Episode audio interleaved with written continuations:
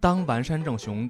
去游说细田守的时候，他和吉普力之前的那次挖角是完全不一样的操作方式。嗯，吉普力是你来吗？来，好，自己来，我这儿什么都没有，自己搭建。而完山正雄做的做法是什么呢？是如果你来的话，咱们作品就是这个，嗯，给你全权去操作，同时我给你搭配的你的编剧、你的人物设定、你的剧本、你的原案，所有的东西我给你配齐，嗯，而且以咱们今天的话说，这些人名儿咱就不说了，可能会很乱啊，嗯，但但是简单的总结一下，就是我给你配一个国家队，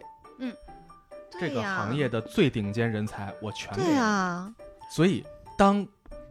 细田守得到这个消息的时候，作为一个正常人来说，毫不犹豫就会去。嗯，更何况他是细田守呢？于是嗯立刻想都不想辞职，你这个东映再见吧，我去 Madhouse 了。这个机会千载难逢，嗯，错过搁谁谁都会选这么选，绝对会对的。呀，嗯，而且最可贵的是，他去了，拿到这个作品，开始创作的结果是《穿越时空的少女》，最后在二零零六年上映之后获得了巨大的反响。最开始它上映前，这个作品的上映院线数非常非常少，反正就是个位数吧，嗯个位数嗯啊，给上映给排片儿。结果因为口耳相传，看过的观众都说好，嗯，于是慢慢慢慢，首先是这个放映时间加长，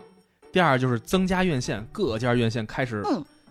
拿到这个放映权，而且四处得奖，而且它上映时间非常好，是七月十五号，嗯正好是暑假啊，对，而啊，而且后来很多人就说，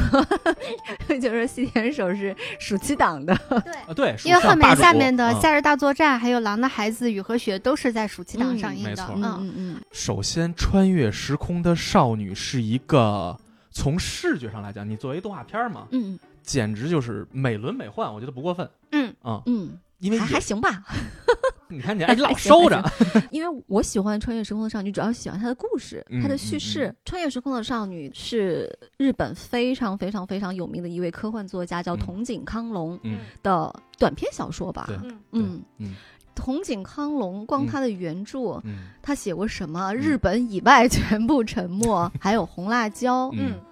都是他的作品。嗯，嗯，就非常神作非常非常牛逼的一个科幻作家。他的人设是真本一行，嗯，又是你喜欢的，以 为嗯，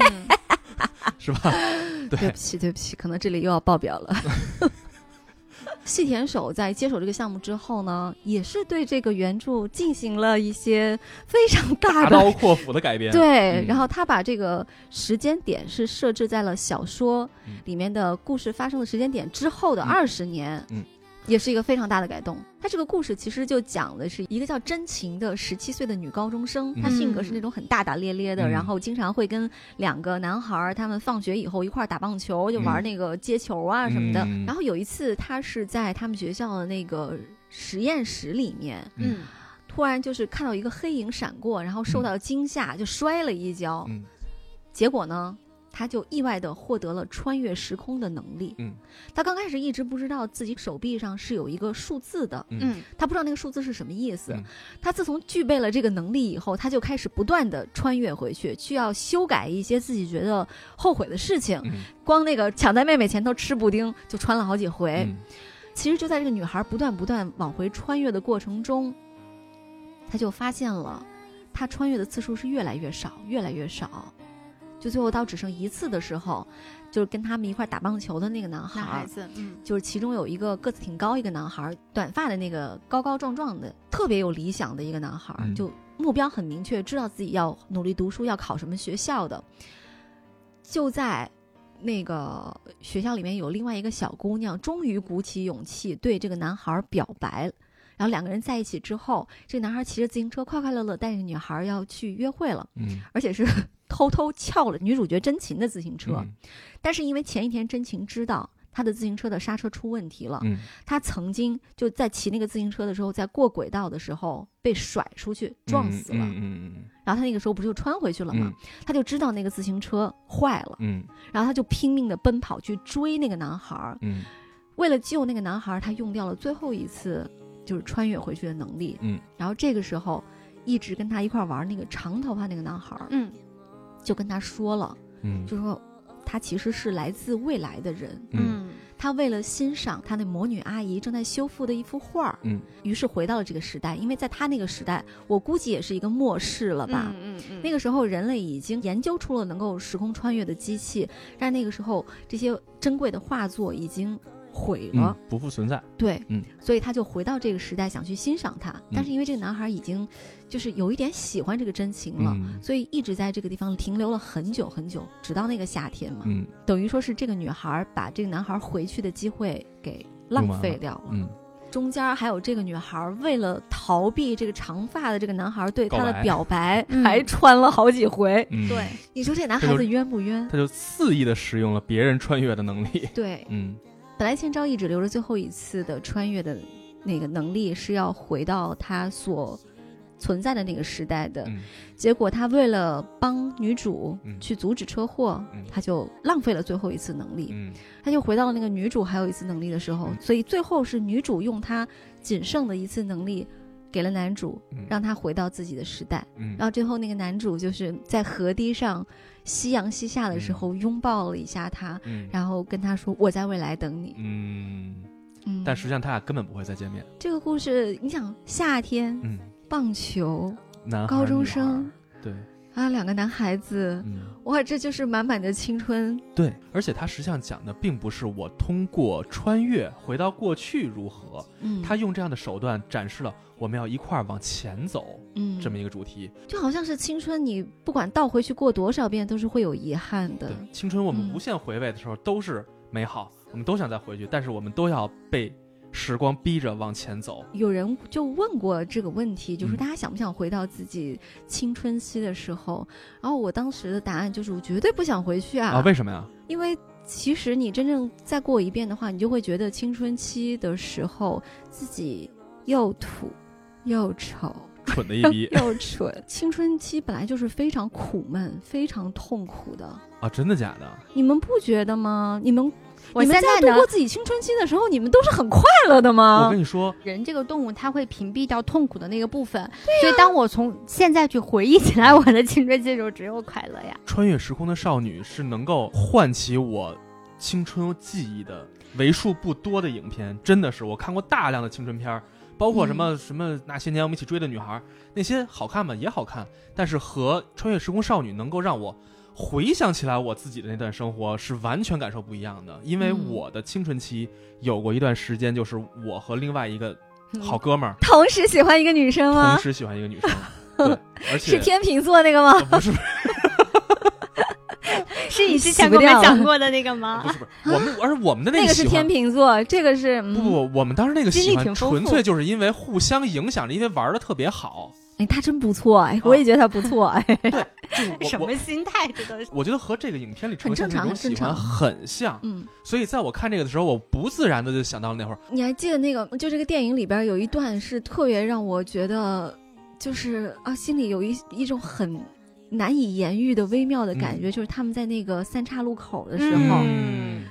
然后他无数次的穿越回到那个路口，就是他没有办法面对千昭对自己的表白，嗯就是想要跟他在一起的那种嗯心情，嗯，他不知道怎么去面对，嗯他其实心里面是喜欢这个男孩的，可能现在的孩子更早熟一嗯些啊。，那我们那个时候就是喜欢这个东西是不可以说的，是很难以言喻的，在更嗯多的时候，你更愿意把它埋藏在心没错里，，没你错不知道它是一种什么样的情感嗯。你过很多年之后，你才会回想起来，这个男孩儿，我对他怀有的那种心情，嗯原来叫做喜欢。嗯，嗯，我现在回想起来啊，我真正让我印象深刻的是我那个好朋友，我那哥们儿，我们两个明明是这么好的朋友，我们一入学 的时候，准备两夫共侍一 女，我量了一下都，你说的把我们说的太肮脏了，我们没这些，就是真的就是这么简单。我们入学想做你的舔狗。嗯怎么夹子音都来我了？操，他终于回来了！我跟你说，熟悉的感觉，这是爽吗？爽。 你知道，就是我们俩是入学第一天就认识了，认识之后我们俩发现生日只差一天，我们俩玩的一切契合，快乐的不得了。直到有一天，我们和这女孩也玩的特别好了， 所以你喜欢的，你喜欢的是个男孩儿，不是不是不是，我跟你讲啊，在他这儿什么好玩的故事，然后什么青春的回忆，什么都什给么我那个岔年别年了啊代的悸动，屁，对啊， 全给岔 没哎了。来激动吧，激动吧！啊，所以就是我看这个作品的时候，是真的让我回想起了青春的某些时段神经的某一次颤动，我能回想起嗯这些，他能回妈呀，这个描述神经的某一次牛逼颤吗？牛很高端吧？你怎么了？我感觉你刚才喝一口水都快要吐出来了。我还是言语上的侮辱，你是你是，说好的捧哏呢，谦儿， 是不动？是？地枕头，地枕头啊我，真的特别的，是不是？就是嗯这真的是一个是的，让让人能够愿意回想起青春最快乐的时光的这么一部影片嗯。现在一说伤痛文学，伤痛哪儿他妈那么多伤可痛啊？青春的时候，现在回想起来，你作为一个老头儿老太太，你回想起青春，那就是活力无限的时候啊！你被你天天平女友踹了的时哦候， 这真你他妈伤痛！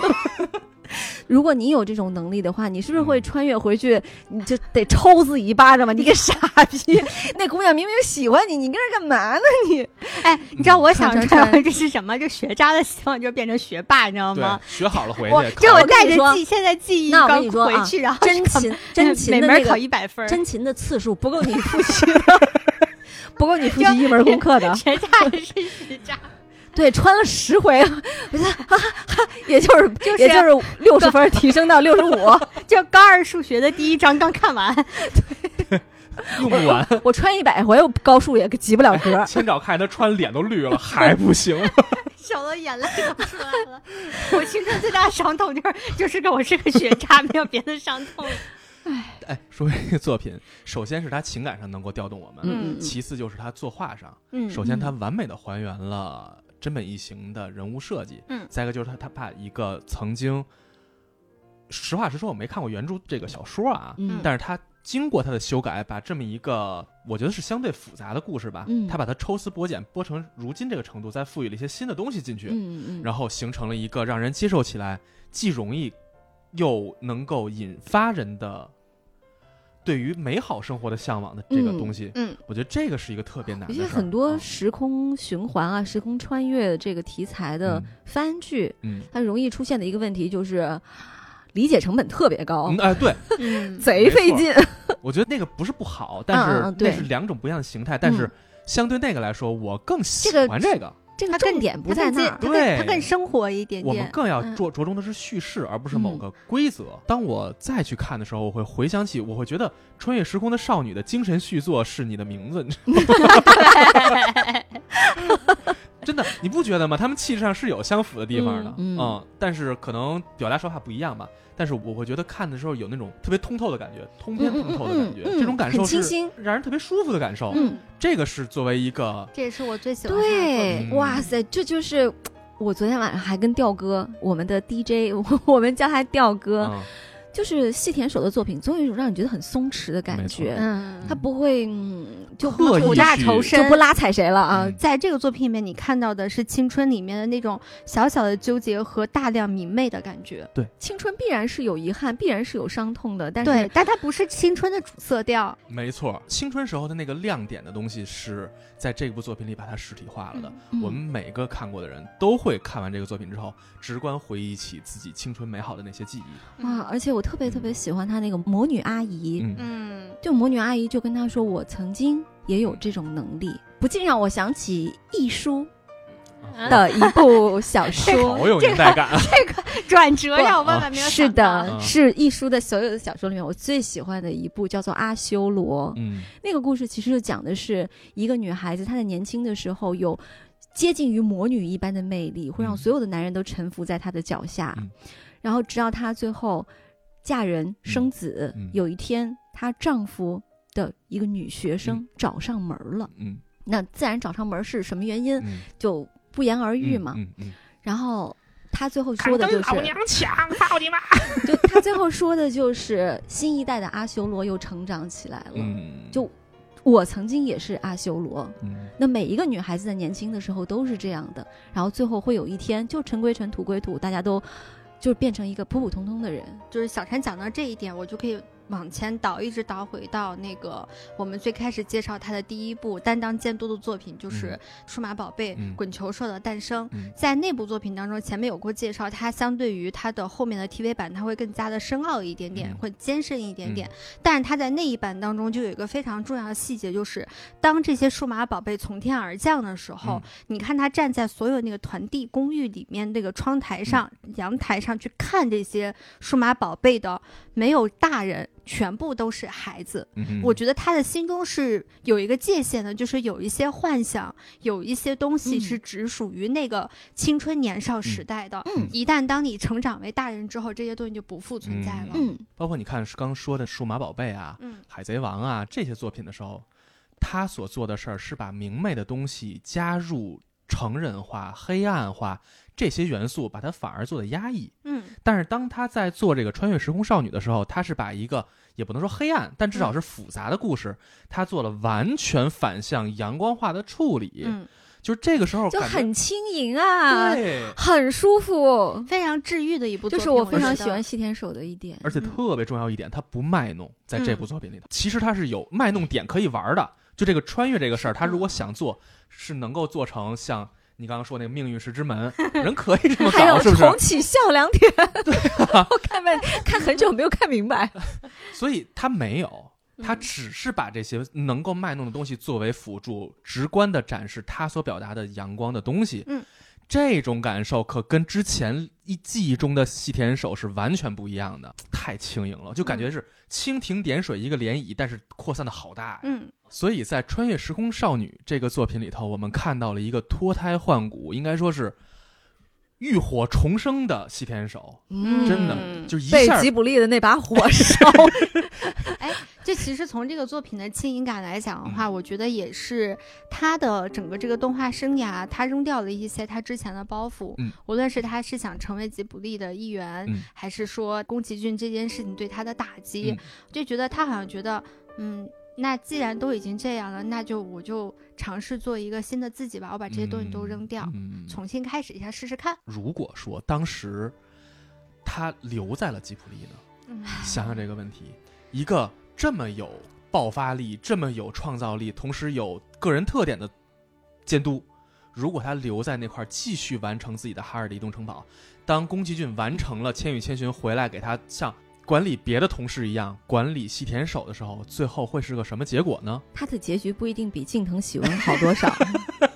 我也这感觉，嗯，我说实话，我看那纪录片的时候，你看他作画的那个过程，他是一个就是性格极其的内向，嗯对然啊后非常的跟自己较劲的一个人。嗯他但是他和同时又非常会为别人考虑的。对我觉得他的内心的包袱是很重的、嗯那处女座嘛，嗯啊，那我能理解他了。嗯，对嗯他跟我爸是同月同日生，嗯，嗯，就是用星你座算这种。。贴着标准处女座 用这种用处女座这种非常肤浅的星座比喻来讲啊，就是他的这种人的性格，我猜测可能是说对自己的要求比较高，嗯但是呢，可能能力呢又不是很足，嗯但是他又害怕让这不别人有 对，失望，嗯特别对，害我怕太能理解了。作为一个上升处女座，嗯就是你的审美永远高于你的能力，嗯。这是一个非常糟糕的事情。然后，当外界对你寄予了非常高的期望之后，如果你发现自己达不到那个期望的时候，首先崩溃的人是自己。嗯哼，嗯，就是有些时候成就一个人和毁掉一个人只有一线之隔，嗯，就是他留在吉普力，如果做下去的话，有可能他会被宫崎骏逼成神经病世人有只可知能会宫崎骏，啊，有可能只嗯世会，间再无西田守。也有可能是什么呢？他默默承担下这些，或者说接受了这些，创作出了一个不是的作品，嗯，我觉得也也有这个可能性啊。他可能会接受这得，然后创作出属于宫崎骏宫的崎骏骏的作品品。对对嗯，有些时候我们看似是机会，有些时候可能我们觉得它就是一个坑，但是到底会怎么样？你用再多的思考，可能都不会有那个真正的结局出现。我觉得是什么呢？就是得学会放手，学会跟自己和没解，错，一定不要和老解去那么较劲。我不怎么样，又怎么样呢？嗯对，对吧？我不去吉卜力，我就做不出穿越时空的少女了吗？是，人家就是做这出来个了意呀，思。嗯，是吧？不要跟自己较劲。所以，在我心里，穿越时空的少女是细田守人生巅峰三部曲的开端。很快，他就创作出了，还是在 Madhouse 啊，对，同样的基本是原班另班外底一部暑期档，嗯，嗯，就是大作我们之前聊过的《夏日夏作日大战》作战， 对，我我喜欢，这个就是更喜特欢一别点喜了欢，，非常欢。喜欢，非常喜欢。嗯嗯，但是这个作品，我觉得咱就不再多说了，因为对我我们之前在夏天的时候聊过，对嗯深入聊过《夏日大作战》。对嗯，如果大家有兴趣的话，去听我们那期夏天什么什么咔吧砰什么之类的那 那个题目。嗯我还是很推荐大家可以去看一下《数码宝贝：我们的战争》。可以对比着看一下。嗯嗯 我觉得是他自己的一次升级，嗯，对是吧完全的全升方级他位等于的说升把级自己原来的一个在别人的框架下面创作的一个故事，然后嗯真正做成了一个他自己想做的。他这个人就是每一部作品都会融入他自己人生的一些思考，对，或者就说比如追问，对，就比如说这个就是表现的就是他在亲缘关系方面他是非常不擅长去应对的。嗯他营造了一个大家庭，嗯，就不像数码宝贝是一群小朋友一起去拯救世界，嗯，这里面是一个屌丝男主，嗯，但是又天赋异禀，嗯在数学方面嗯非常强的一个天才型的男主，到和了一热个血一家人拯救世界，呃，对，就这个故事非常的精彩，而且就里面尤其是他那种定焦横移的那种运我操镜，太漂亮了。就在那个他们他家那个老宅子那块儿他，奶奶去世之后的那个镜对，头，然后一个镜头摇过去，然后天空上的那个积雨云，然后他跟那个少女坐在到这儿必须得啊说一下、点一下这件事儿，就是细田守的镜头运用实在是太优秀了。对他很喜欢用基于云这个来去表现他的人物情绪，呃应该对是对嗯而且当时的情感表达，对对对，因为对他就说天空因为有了积雨云而变得非常的生动，因为嗯积雨云它是在有孕层次育的，嗯孕育一些东西的，嗯，所以《夏日大作战》，我觉得是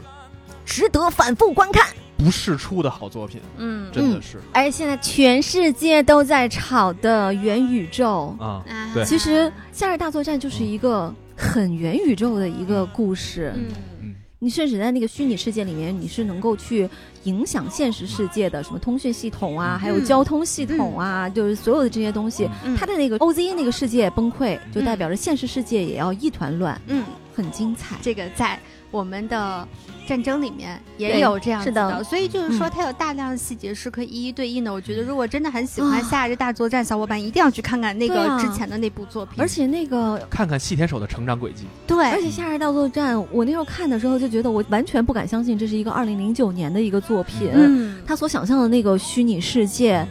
就真的是在那个时间，真是充满了想象力。嗯，但是同时，我们有一朋友 就说，日本人真的是很扭曲，他们能在这种动画作品里面把网络世界想象成那个样子，五彩斑斓的，但是他们现实生活中呢，还是要去寄明信 片、写对，写邮件，哎，没错就是这样的一个没错，这就是身不能至，心向往之。还有一点一定要说一下，就是《夏日大作战》上映同年，吉卜力推出了他们自己的一部作品，叫做《地海传说》。 命运的纠。葛又开始 了。而且这个作品是宫崎骏的儿子，当操刀时的真的是有意要把那个宫崎吾郎当做吉卜力的接接班班人去这培是养的，正牌接班人。是的，嗯结果就唉，这个齿轮把自己儿子也给卷死了。卷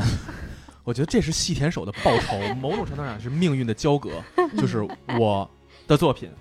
你之前不看好，你嗯培养的人拿出来跟我单干吧，嗯哼，结果就是我把你杀的一败涂地，嗯，太他妈爽了，真的，这就是报仇的最好方式，嗯不用拿话多说什么，哎，我能嗯证明我自己，不用，做出来，干死他嗯就是最好的复仇。关于《夏日大作战》，还是那句话，是杰作，嗯真的杰作中的杰好作看，嗯，就不多聊了。嗯，然后，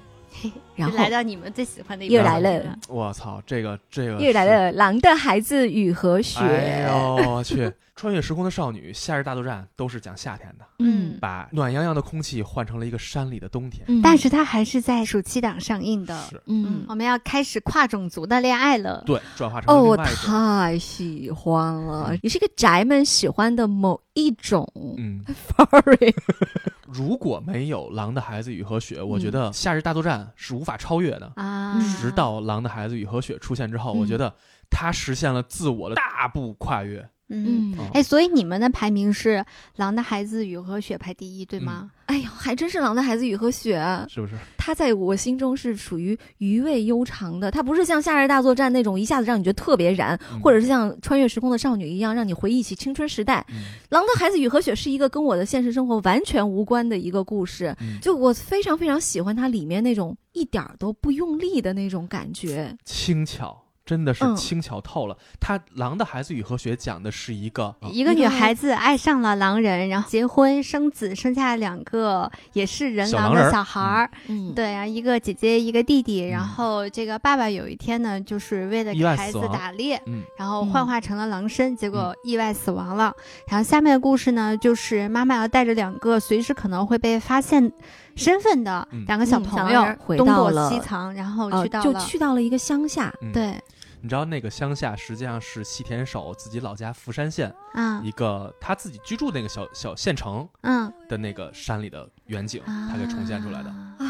所以你我看，我这也特是别喜欢那个他们去到乡下之后的那一段故事。真的是太舒不得不服说了，， 但是嗯去到乡下之前，我也很喜欢。我这这里就不得不讲这个，我们都觉得是他作品中的巅峰之作的这三部，都用的是同一个编剧嗯奥斯佐杜子。嗯对，这个编剧非常的厉害，嗯他还写过什么呢？嗯写过什么呢？我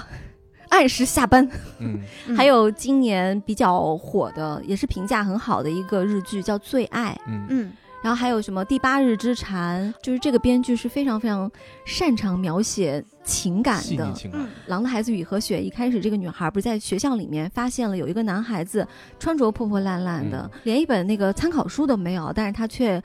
每天都去学校里面听课。然后那个男孩就从那个学校出来以后就很孤僻嘛，这个女孩要跟他说，让让他交那个什么听课的那个卡。嗯然后这男孩说我不是这儿的学生，嗯然后就走了。嗯然后出了门以后，立刻就扶起了一个小男孩儿。嗯哇，那个时候就觉得他真的是通过这种细节，然后让你觉得这个男、男孩子充满了魅力。嗯嗯，就是塑造人物的方式很高级，女紧孩接着就那男孩就是一个就是一个平时在外面出苦力的，嗯嗯然后搬家公司就搬一些东西啊什么的嗯，哇，就觉得这个男孩他又神秘又神秘，然后又又又帅， 暖啊，主要是帅，对，嗯还有他跟那个女孩说他很想有个家，嗯很希望每一天都有人跟他说欢迎回来，嗯，呃，可以在家里面订因为书那个架，男孩儿他可以算是一个孤儿，对，他 是。嗯日本狼，日本狼因为是在日本狼已经绝种一啊了百年前嗯就在日本已经消失了，嗯它等于说是这一族的最后一只，嗯对一个人孤孤单单的长大的被亲戚抚养长大的，嗯所以他很希望有个家。哦，他讲的那个，我希望我能订一个书架，嗯一个书架装满了，我就再订一个。哎嗯嗯，然后那个女孩这就种跟他幸福就特别的烟火气息和具体。对，嗯，然后这个女孩她又是一个家境很不好，妈妈又去世的很早，嗯嗯，反正也是一个人孤孤单单的在相互长对。扶持的生活，然后对这个女孩那就，女孩也是在一个半工半读的状对态。嗯，嗯就是你知道想塑造一个角色哈，就是靠他的台词和行为。刚才你说那个扶小孩，嗯嗯立刻嗯扶小孩这个事儿，嗯嗯嗯，就这个是一个，首先他很轻巧，用你的话说，再一个就是他很别致。就是嗯有一些电视剧嗯想塑造一个人狂暴酷拽屌炸天的时候，那个形象就是油腻的那张笑脸，他得有一个有钱的绅士，他得开着那样的车，住着那样的房。这个是标配，就是有很多电视剧里头想嗯塑造这样的角色的时候，想塑造他是什么人，给他定这个标签的时候，是有标配设置的。嗯但是当这个作品出现，想要塑造刚才你说的，无论是这个女女主还是这个狼人爸爸的时候，他所做的方式全部都是一些旁敲侧击的方式，嗯，他没有说我其实是一个本性特别内敛孤僻的人，没人们一句都没说，对不对？嗯，但是就是用这些不善言辞和说话的方式和做事的方式，让你感觉他又可怜又正直又帅气，两个人从来没有说过我喜欢你，我爱你，就唯独就是这个女孩跟他说的就是我希望能够成为那个对你说欢迎回来的人。嗯嗯，嗯嗯就他们两个人在交往阶段，男孩子他去接女孩子下班的时候，他一般不会等在店门口，嗯，他都会等在另外一个街口，嗯咖然后啡厅咖啡厅的门口，白色十字，对，嗯然后完捧着一本书看书、等女孩子，就是他会把。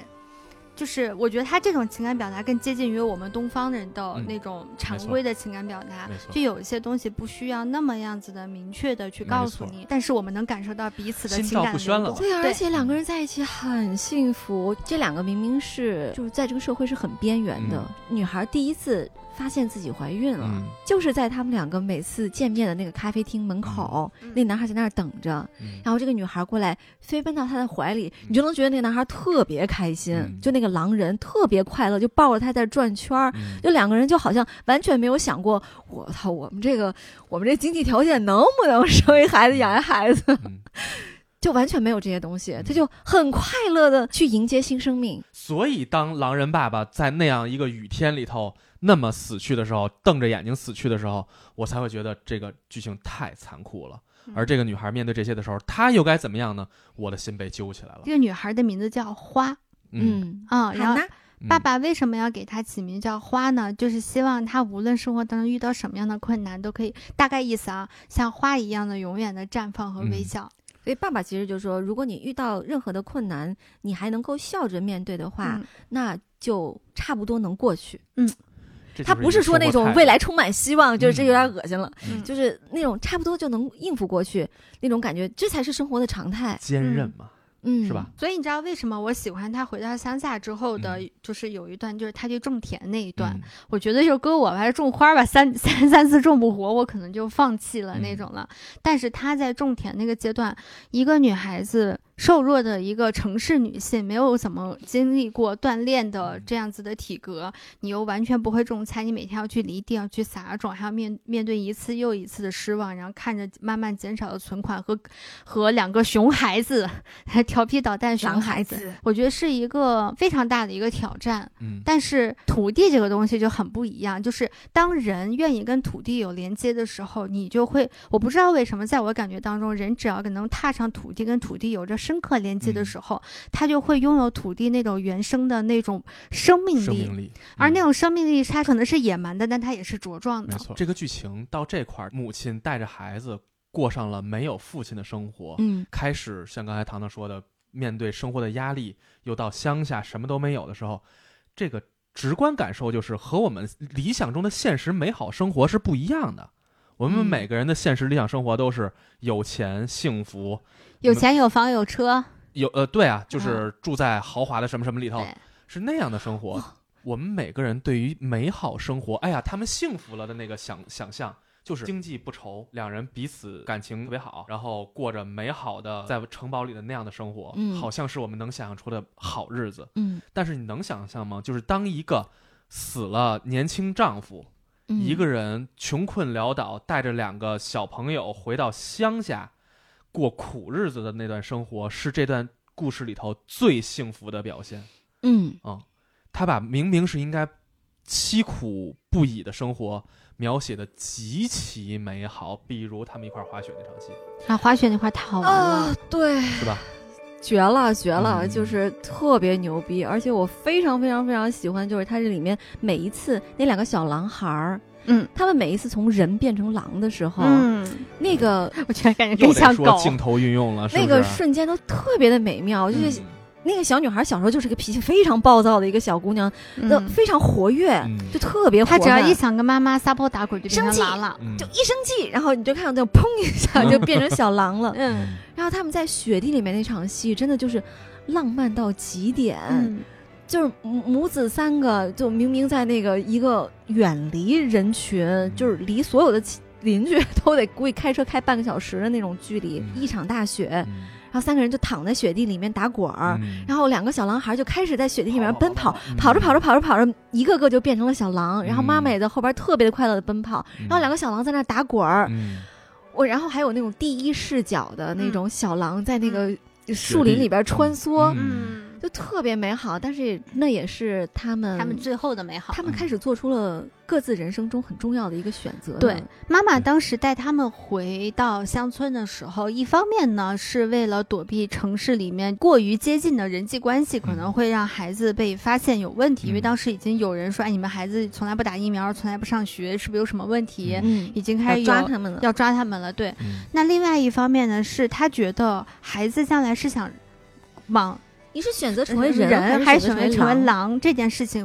是孩子自己的选择。他嗯作为母亲，他不可以干涉。他觉得乡村或者说这种小城镇，在山脚下的小城镇里面，能我给他们选择的机会。对我这边既有人的社会，我那边还有大自然在等待着你嗯。你们自己怎么选择，那是你们自己的事情。嗯这是我觉得这个妈妈特别有智慧和伟大的事情。嗯，就在这个故事当中，它始终穿插着一个问题，就是狼这个动物对于人类到底是一个什么样的一个一个生物？嗯因为很多人会很害怕狼，嗯因为包括那个从我们的世俗文化上面来讲，狼其实它一直都是一个坏词嘛，对他狼其狈实为啊奸，它其实和我们之啊嗯就是、小男孩前、说：“妈妈，为什么这些故事里面狼都是坏的？对狼都是要被人家打的。”嗯对，其实你包括像那个小红帽这样的故事，狼它当然这个故事里面它几经演变啊，但狼这个角色其实它始终扮演着在世俗上面对于，呃，就是女性的一些压迫和挑战嗯的这样一个角色在里头。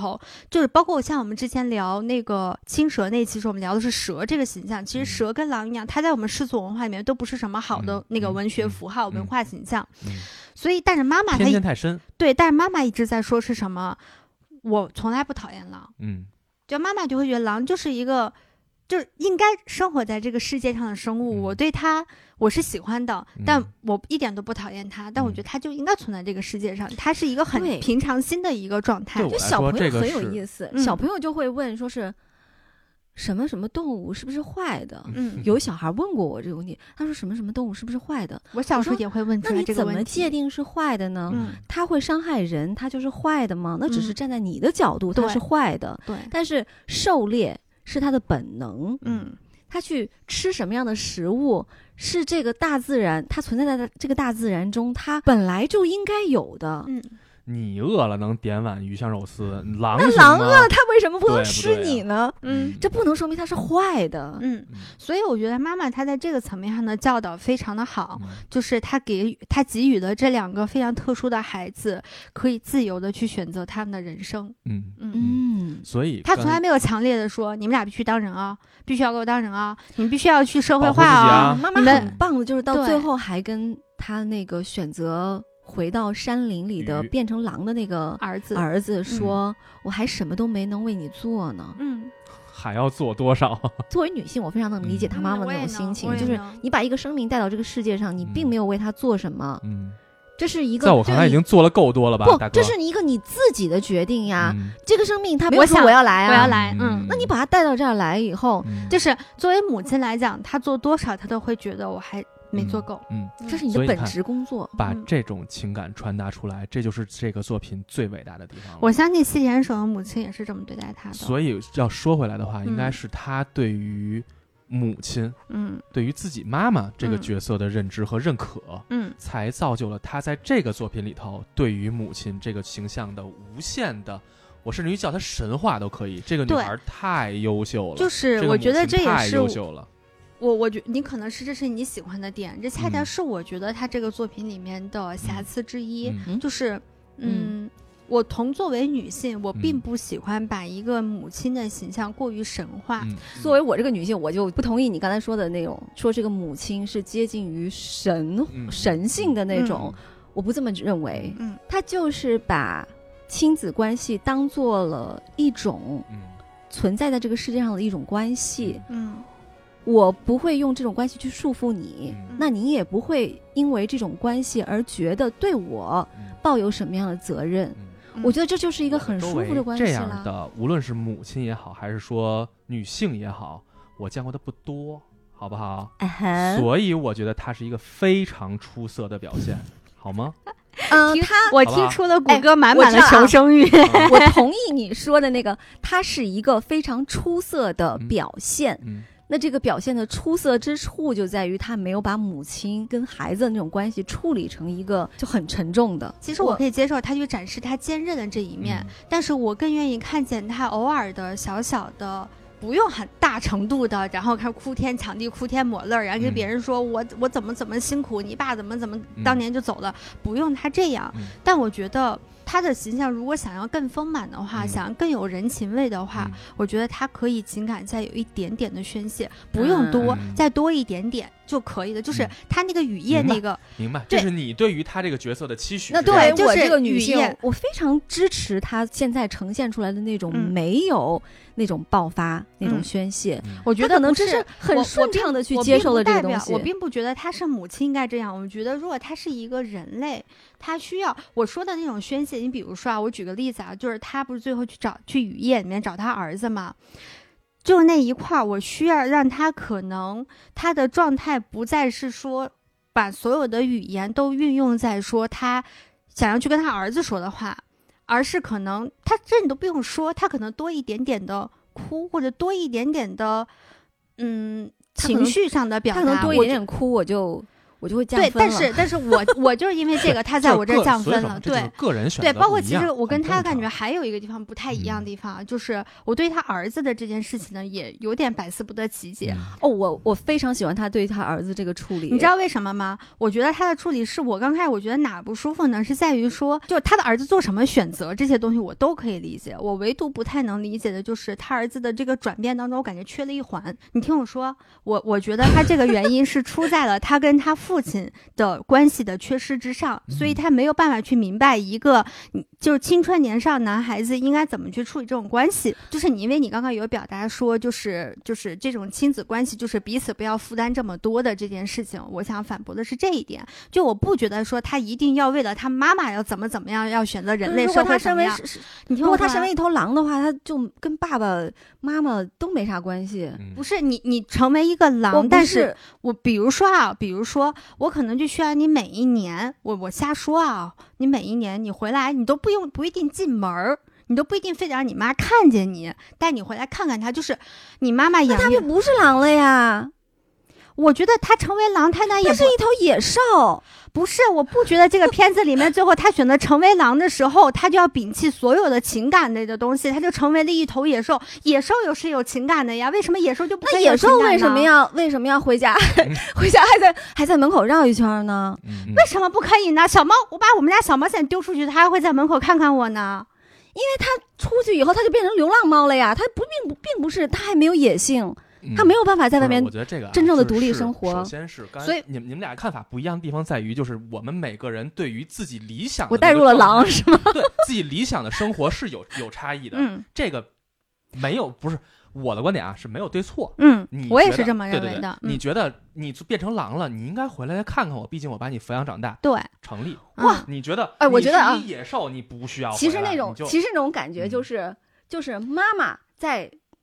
山林里边那座那个屋子，啊，听到山里边有狼的叫声，我知道啊你，还我的在儿子嗯还活着嗯就够了嗯。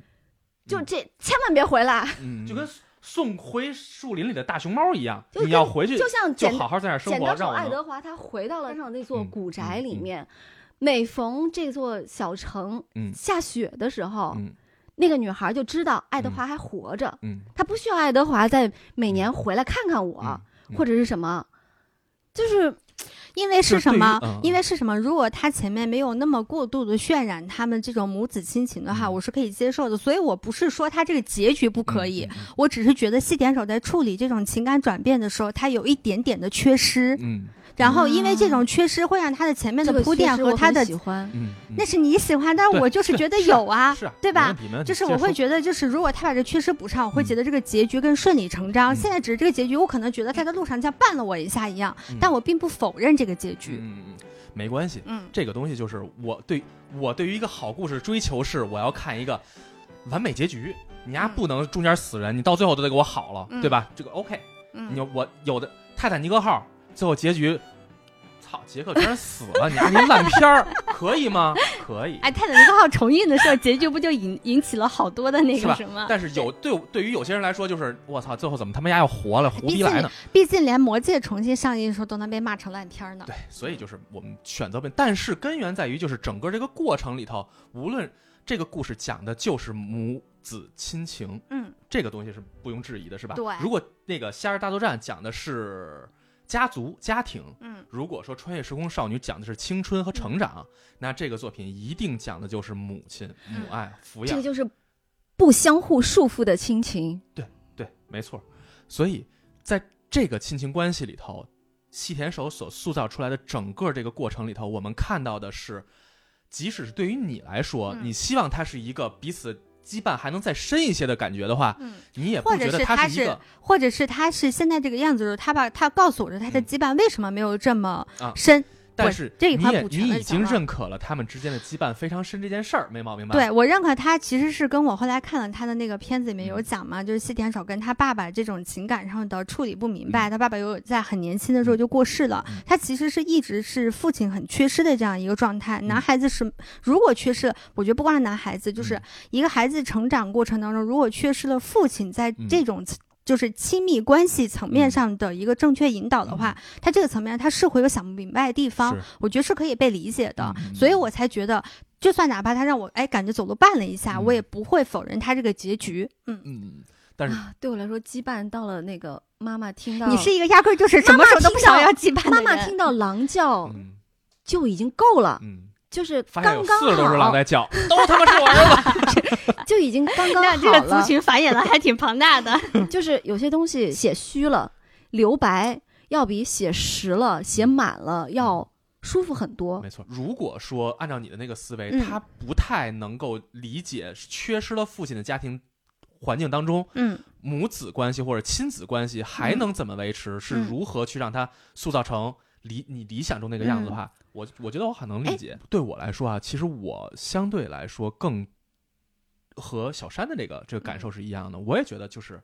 当既然我要讲一个我给你你选择自己人生的机会的时候，嗯那你就彻底的回到你该有的那个状态就好了。对嗯这个没关系，嗯但是无论如何，这个作品带给我的感受是，让我真正明白了，首先是看到了他想表达的母爱之伟大之沉重，嗯，可能对我来说有沉重，你们没有啊，我们无没所有谓沉，重好吧？嗯妈的， 求生欲拉满， 我跟你操，这讲要不然一会儿又干起来了。还有一个是什么呢？就是这个作品延续了《穿越时空少女》的那个轻巧的感觉，嗯，嗯，全篇应该是一个没啥苦大仇深的东西。那完全没有苦大仇深的东西，而用特别让人舒适的方式看到最后，理解了他想传达我的意嗯思。而这个片子，我愿意经常的去翻出来看一下而且，它他不把会一给我种太多的压力。他把一种可能让大家去想象会特别苦的生活，但是一直给你很多正向的、对啊，温暖的希望，对啊比如说那个守望相助的邻居啊，嗯然后教你怎么种地。嗯你去送土豆，人家会嗯还给你萝卜，嗯然后给你家里看你冰箱太小了，给你嗯送冰箱，嗯，然后觉得你一个人太养孩子太孤单了，然后那些有孩子的妈妈们来跟你聊天儿，还有就是我超级喜欢另外一个她变身的那个场景，就是那个小嗯女孩儿在学校里面向她那个男同学坦白了，嗯当初是我抓了你，嗯，然后那个男孩儿说我知道，所以还留下了点希望，感觉是吧？对，，然后那个嗯帘子一吹起来，然后那个女嗯孩儿在影在那个帘子后面的影子。嗯、就从一个小姑娘，然后变成了小狼，嗯然后帘子再吹起来，她又变回了小姑娘。嗯，然后那一场戏就是，我觉得那是那个女孩坚定了她就是要做一作个为人对嗯，对，是啊。那好赞那一段也是我特别喜欢的一就是段。他嗯这种手段玩的已经炉火纯青了，到嗯这个这个细田作守品里所有的作品里边的男孩子都让人特别心动。嗯，又心动了是吗？哎， 又听到。就哎 不完爸爸了心完了动完一了，我次然后已经男同学对啊心动一次，所以他喜欢狼，你知道 吗？喜欢有狼性的男人。不，他他里面所有的男性角色，还有包括其他作品里面的男性角色，嗯都塑造的非常好你。知道，嗯就是我之前听过一句话，我其实特别不认可啊，就是说我们的生活已经够苦了，我们该看一些让人快乐的东西。这句话我是从根儿上不认可的，就是你不能说因为你拍了一个烂喜剧，你告诉我，因为我们就让大家高兴啊高兴。这听我说完这种话，嗯它如果用在《夏日大作战》或者用在用狼在的那个孩子与和学里头或者是才是合适的，或者是穿越时空少女这种极其明媚的东西，因为用这种明媚的来反衬你嗯生活真正意义上的苦，嗯而不是你的遮羞布。嗯就你刚刚嗯说那种情况下，是成为了部分对人类的遮羞布。对，嗯就是《狼的孩子与和雪》真正是用一个轻松的愉悦的氛围，塑造了一个苦大仇深的故事，嗯从头至尾不都是苦吗？嗯我一个狼人如何自处？完了，狼人和人结婚之后，他们俩又该如何躲开别人的视线？嗯狼人死了，一个人独自抚养孩子该怎么办？孩子最后又回去了，我操！我他妈养俩孩子还跑一个，我他妈多难受啊， 嗯对吧？从头至 至为苦大仇深，嗯，但是从来都是用这女孩一个人的明媚性嗯格，让这个作品从头至尾几乎感受不到那些苦难，所以你这就是嗯让我觉得最舒服的表现方式。嗯苦难也可以给他表现得很轻快，嗯这个才是我们。 嗯，所以这个妈妈其实不是说，嗯、多么伟大，她其 实是非常挺，伟大的啊她，其实是非常有智慧啊。嗯，嗯，我觉得我觉得就从是他本能吧，他这也是他作这为个一个你想人象的，，我我去不是想他要象一没下有这么有智慧的话，他也不会那么能够直接接受爱上一个狼人这个事实。嗯我去想象一下一下，我我以后有了孩子，然后嗯我的孩子，我就我就希望未来我们能够成为那种可以不联系没关嗯系，嗯只要你生活的开心，我生活的开心，嗯我们两个都过得挺好的，嗯，就啊孩行子说了不行嘛， 我要给你每天打一个电话。那我会很烦。我跟你讲，就是往往都是这样，就是家长呢特别想让孩子跟他打电话的时候，孩子一定不爱给他打电话。我就喜欢不要相互束缚的关系。因为我之前上高中的时候，我我有一个同学，嗯就是非常非常小公主嘛，很就是性格很好的一个女孩子。然后我们当时住校，有一天她妈妈给她打电话，然后就跟她说：“你这一个礼拜都没有跟爸爸联系过，爸爸在家生气了。”她打电话哄了一晚上她爸这个事情，从此以太可后怕每天了给她爸打个电话，你知道吗？ 我觉得好吓人呐。啊让我想你想，知道我吗看我看过一个小朋友看的绘本故事啊，嗯叫《小兔啥啥的》，我也忘了，反正就是嗯小兔子和他妈妈的故事。然后呢，那个小兔呢，就是小兔特别爱玩儿，它就喜欢出去到处玩儿。我好像看然后过妈这妈就是个那种，不管你去哪里，我都能找到你。嗯我操，这个故事对我来说就是像黑暗恐童话一样， 太恐怖了。这个妈妈，嗯 我到哪里你都能找到我。哎，我原来妈我小时候就是这样，我姥姥就管我妈称，在我身上装了个遥那个就是定位器，可以哦，直是接定位我。我妈是可以精准的算到，算我从几点几分出家门儿，然后几点几分能到学校，几点几分能到我姥姥这家。种可以关系她，可以直接定位，然后直接给我打电话。这种关系对我来说就像噩梦一样。所以后来我来北京之后，这件事情就消失了，因为她已经定位不了我了。所以我特别喜欢这种雨，不要回来。对不这要。就是每个人选择嘛。对然后说回作品啊，嗯， 《狼的孩子与和雪》最终票房四十二亿，相当嗯厉害那挺多啊，的相当厉害了，在当时还是不错的。相当不错了。二零08一二年年本土动画的12排名第年五吗。嗯在这个作品里，其实还有一个小小的点可以说一下啊，就是相对于雪，雨的这个戏份是更重的。对，雨是在雨夜里出生，嗯，雨夜里父亲去世，嗯最后他离开家回到山林的那天也是一个雨雨对天，就是他整个在描写真正有激烈的成长和冲突的这个角色，实际上是是这个小狼孩儿，这个男狼孩儿雨，嗯，对，所以通篇看来，这个作品完美的达到了他原本想要做到的这个效果，无论嗯从市场上、还是从这个作品的内涵上来说，包括他刚之前说的那个运运镜，嗯，在这个作品的运镜，你想看最好的运镜，就看他那场雪地戏就行了。嗯哎呦，这个真绝了，集大成之者就在这场戏里了，嗯嗯超级流畅。太舒服了。而且它不只是这个故事的画面或者说技术上的点睛之笔，也是这个故事的转折点所在。嗯啊所以，《狼的孩子》《雨和雪》从各种角度来说，从技巧上所有东西来说的话，应该说是我心里头西田守达到巅峰的那个作品，嗯嗯，DJ 也是说，嗯，接近完美的一部作是吧品。？嗯嗯《狼的孩子与和雪》之后，他和奥斯佐杜子，就是这个这三部曲的编编剧剧，嗯， 就没有再继续合作了。嗯他开始自己写剧本儿，嗯哎，然后别这样就嗯，千万别这样，你不行啊我还以为你让我千万别这样呢。啊，你可以这样，然后就开始开始一路下滑，嗯嗯就从《怪物之子》二零一五年的《怪物之子》嗯往下出溜到了二零一八年的《未来的未来》，嗯然后又接着出溜，别人觉得是出溜啊，嗯那个到最近的、嗯就是《龙与雀斑公主》嗯这三部作品都是他自己写的剧本，嗯嗯，然评后价一下呗，评价一下，评价一下啊，就是。我觉得《怪物之子》真的很难看，嗯，嗯，共性我们对都不这么起啊觉得，非对，常就难真的看很难看。嗯，对，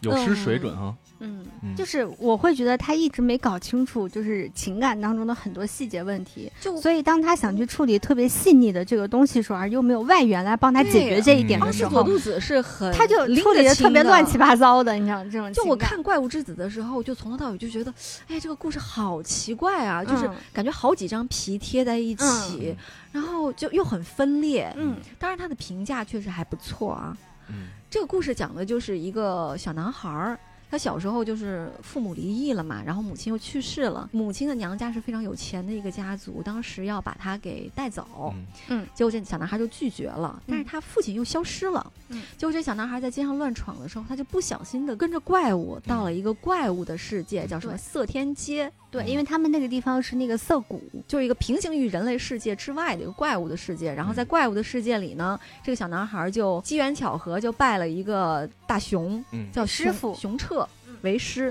嗯。那个熊彻本身是一个特别古怪的，然后从来不收任何徒弟，任何徒弟在他那儿跟他就待处不了几个月的那种嗯。嗯色天街他们要有新的宗师诞生，这个宗师是必须要有徒弟的，嗯所以这个熊彻也必须要去收一个徒弟，然后这俩因就为他想竞争那个宗师的位置。对，然后这俩就组成了一对儿搭档了，就但成其师徒了实人类在色天街这个怪物世界是特别不受欢迎的，嗯因为他们觉得人类的内心是是有黑暗的脏部的有分的，有肮脏的那嗯一面的，嗯人性是有很狡猾、很不堪的那一面的，而他们那个世界是非常单纯和明明媚的。嗯嗯，嗯，然后两个人就变成了亦师亦父亦友的那种关系，真是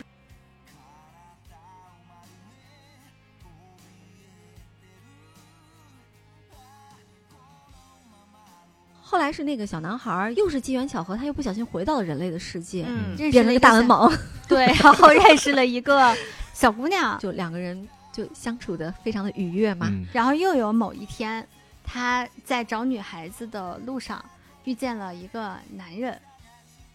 然后发现这个男人居然是自己的父亲，，对，嗯，就是那个消失了，从就来没有你觉得他见过这的父故亲，事，就是你每分次三觉段得走，每一段都能单成一个，就是对。 黏糊在一起了。嗯对他那个爸爸很快呢就要邀请这个多年未见的儿子回家吃饭，他爸对他挺好的， 但是你就搞不明白，挺那爱爸他的你当年为什么要消失？我就会有这个疑问。嗯嗯，这男孩好像跟爸爸处一处吧，爸爸也还也行没觉得他对他怎么不好啊，处一处他又跑了，嗯他又回到那个色天街了。嗯他觉得不太对得起他那师傅，这有点像那种，就是到底是生 生了劲还是养的劲？嗯 就生恩大还是养恩大？嗯，哎呀，但说实话，他这两个在这里面，我觉得养恩他表现的还行，他在生恩这个层面上表现的极我觉其得杨的，恩的也怪怪的，就是那我个熊我只彻是说也没有对他怎么。他试图，他努力了，我能看出来他那非个常努努力那个劲儿啊，他了。努力那个劲儿还不如那个野猪 嗯对他那个大儿子。嗯，那大儿子也是一个人人类类社社会里边会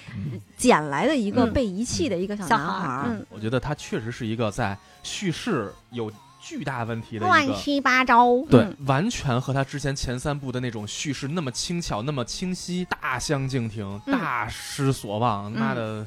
一落就是千丈。就是你从里边儿你到底拎出来个啥主题呀、就对呀，四分五裂的。嗯，嗯所以就是一下让人觉得，哎，是不是真的像你说的，失去了这个编剧之后，他对于作品的驾驭能力和理解能力是不是有问题确？实有问题，是吧？嗯，第二部作品也验证毫无了疑问的是吧有问题未来的未来，未来的未来，我觉得最好看的就是他们家的那栋房子。嗯嗯嗯是我那个就是因为那小栋山房坡子上给那个这个房子给这个片子加了评价好不多错，分是。吧？就 就真的是是很牛嗯。就他那个房子，说实话，就非常人性。嗯它是一个理想的人类居所，嗯就你无论是从亲子关系，还是夫妻关系，还是从那种自然和人类之间这种关系上来讲，还包括养宠物，嗯看完我就哦他想拥有一个就是一真的个房是子房子是？吧？嗯对但是我必须得说啊，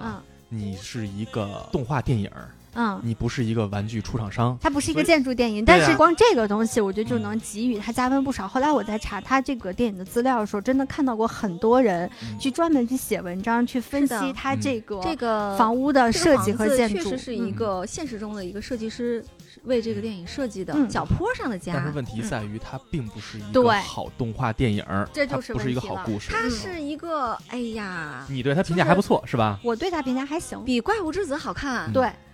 但是它很散嗯，，你知道，可能我对他的评价好，也是因为我第一部看的《怪物之子》，第二部就是他，它很散很散，就是啊你看，实可能是这个男孩子他刚开始遇到第一个嗯生活中的，因为他面临的是家里面有一个新成员，就是他的妹妹出生了，就是二胎家庭如何平衡老大与老二之间的这种跟父母的对关系。如果说这个就是这个故事的核心的话题点的话，嗯那太小了，选的实在是他就是但一是他个很怪的，就是他又，比如说这个男孩子，他在就适应这个生活，嗯，以及他在慢慢的一点点的成长的过程中，先是他们家的狗变成了幻人，化成人形，对，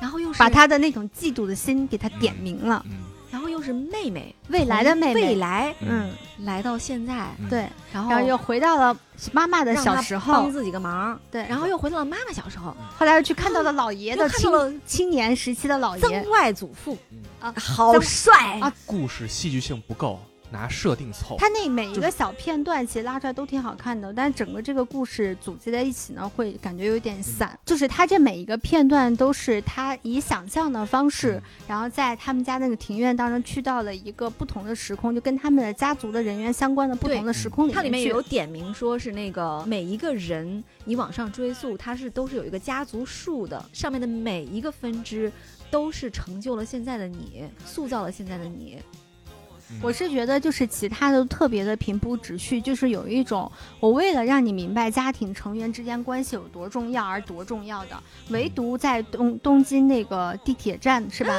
好喜欢那只有那一段，我觉得它是有一点意思的。嗯嗯，就是他它不是那种非常直接的、简单的平铺直叙，告诉你说你必须得去爱你的妹妹，你必须得去理解你的爸爸妈妈，你必须得跟我搞好关系，你必须得接受你怎么怎么样。它不是这个意思了，它是另外一个角度，而且它整个这一段的画风和其他所有的画风，嗯都甭不管一样，不管是现实世界的，还是他回到别的世界的，画风完全就有个有天点差像地别，它像一个单独成立的篇章一样。就是特别梦幻，然后像一个拼贴画一样，然后那整个的那个车站都特别的梦幻。就是着重于自我表达的细田守，在脱离了早期的东映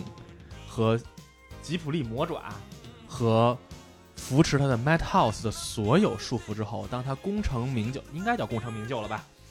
事业、金钱什么该有的都有了之后，他成立了地图工作室之后，他真正想去追求自己的自我表达之后，他拿出来的是《怪物之子》和《未来的未来》。嗯，我觉得这个就是他自己最理想的一个创作状态。嗯，我不再向市场妥协，嗯，我不再向大佬妥协，我不再向传统的规则妥协，就是如何叙事都不重要了。我只讲我自己想讲的故事。如果是这样的话，我真的觉得是作为一个创作者来说是最幸福的事儿。而如果真他能达到这个境界的话，我、你、你，对他来说根本就不重要。对，无所谓，我只要表达了，只要有那个对牛弹琴没有意义，那我就对知音而弹吧。你喜欢我的人，自然就会喜欢我这套东西。但是我觉我得觉得这我三个希望他能这样。这三个很难有人真的是非常喜欢，不管是他以前。以以前他的粉丝还你是知道说 我硬挤出这些话来多不容易，你 知道就很吗因为我实在是不喜欢他这些作品。对，我觉得是这样。我觉得后面三部作品会让我有一种感觉，就是，就是他丢掉了拐棍之后，他跟新海诚一样，还在寻找到底哪一个地方是让自己最舒服的那个点，是最适如果合是他这的样表的话达方式。如果是这样的话，他失败了就。我我我觉得我他就不希望他这样啊。他从一个监督的角度来说，我觉得他的技术什么嗯这个好的监督都是没有问没题嗯的。嗯嗯，可以说那你这么一说，他说现在炉火成一个纯毛纯病，青有点夸张啊，嗯在监督方面的才华，我认为是高于新海诚的。没毛病。只要他不要自己写而剧且他本基本吧。功很好，他基本功对真的要他比基本功非常扎你实要。想比新海诚更好。就连咱们嗯看那个《未来的未来》的时候，都能感觉到他的那个运镜啊、嗯对对对转场啊对对对对，他充分的利用了那个建筑嗯，整个的构啊造，嗯是让你觉得非常的舒服。它里面那个要去把他那个就是给女儿过生日的那个娃娃要收起来那一段，嗯非常完美的运用了那个建筑对对的对构造，怎么去特别隐蔽，好怎么样子去那个镜头怎故么事稀碎。，对啊嗯对是。你要讲家族，我又觉得你好像东一榔头西一棒子也。没讲，没有讲太明白。我要是评分的话啊，比如《怪物之子》，我会评二点五分，满分多少？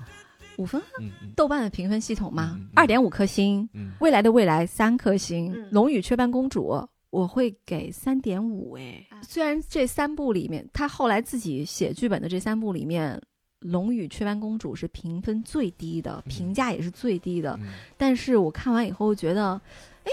就是可能预期放的比较低吧嗯，我觉得挺好看的。就是作为一个监督，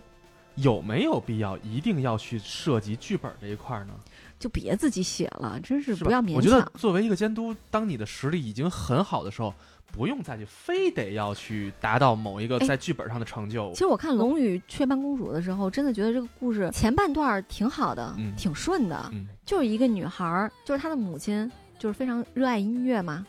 喜欢用电脑作曲。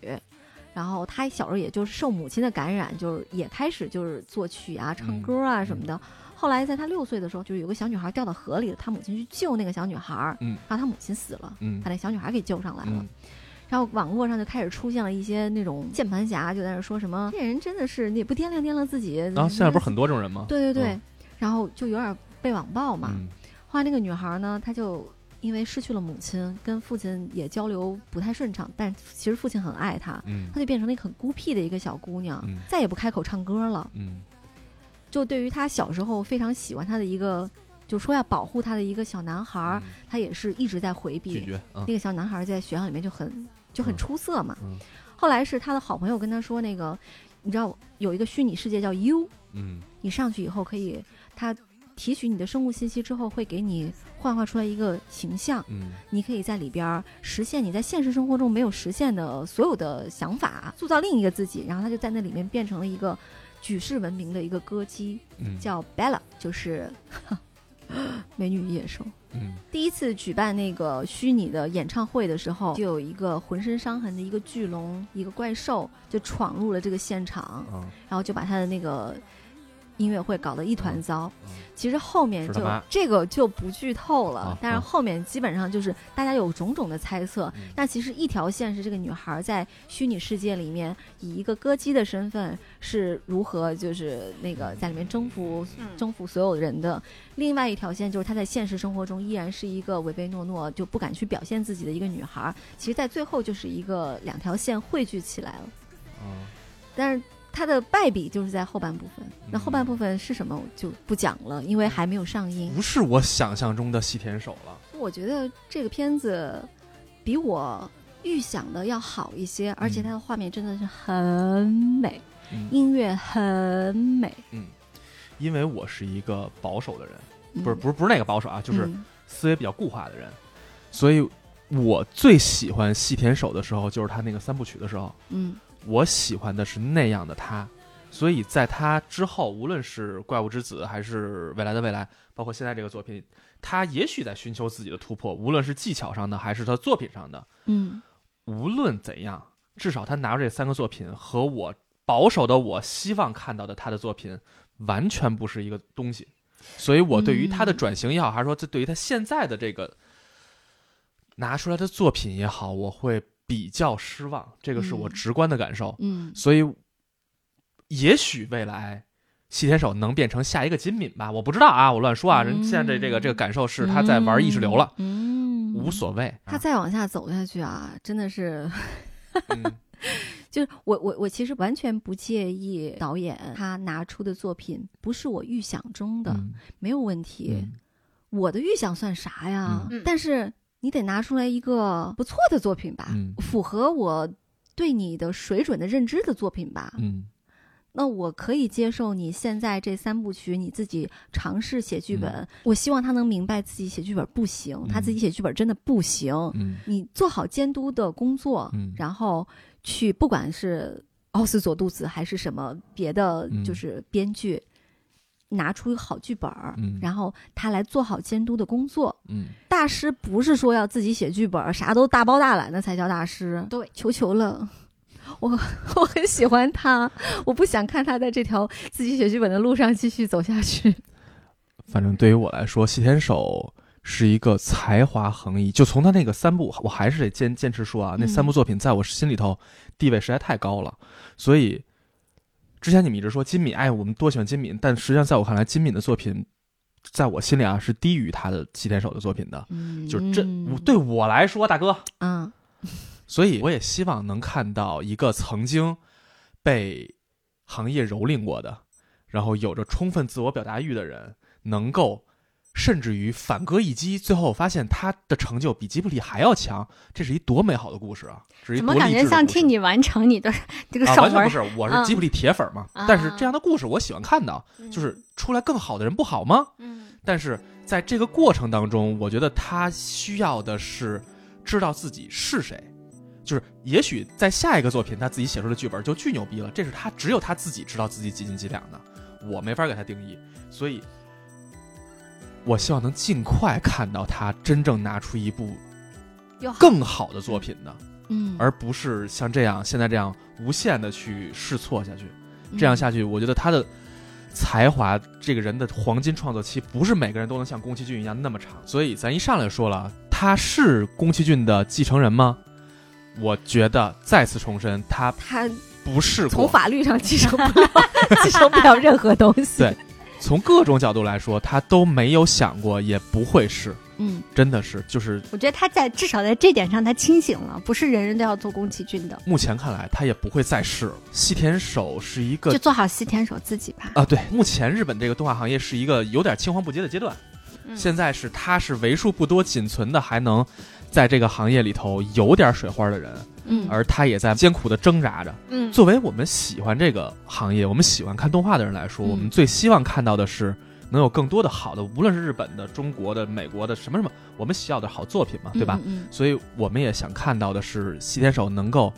无论是摆脱宫崎骏的给他的影响，还是他自己给他的各种影响，嗯无所谓。只要能有一天他能够拿出真正能够超越他三部嗯对呀、我真杰作的啊、就真的是满心期待，不要写剧本儿。嗯，对。 如果哪一天我依然会选择他有新作，我愿意去期待他，嗯因为我只想看到一个重新焕发创作生机、